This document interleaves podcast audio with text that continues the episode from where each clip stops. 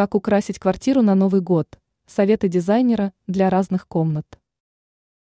Все больше людей, готовясь к Новому году, не ограничиваются елкой и гирляндами на окнах. Украшают гостиную и детскую, спальню, даже прихожую, кухню и ванную комнату.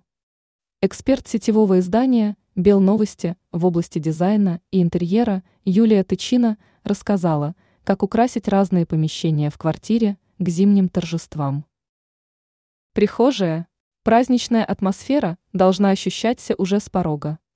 На входной двери можно повесить украшения из хвои и колокольчиков, наклейки или мишуру. Полки в прихожей можно украсить свечами, фигурками, вазами с ветками хвои и украшениями. Гостиная. Все праздничные вечера пройдут здесь, и здесь же устанавливают елку. Для елки выбирают место со свободным доступом, не на проходе, но и не в углу, это не по фэншуй.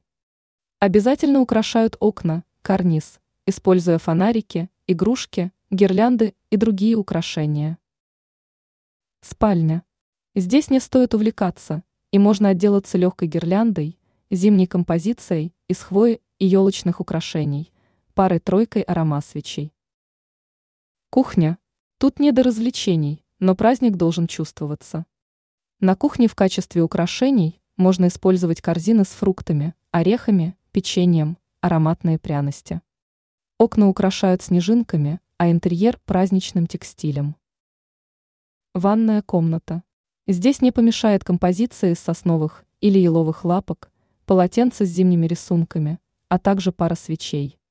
Ранее мы рассказывали об ошибках, которые портят интерьер маленькой квартиры.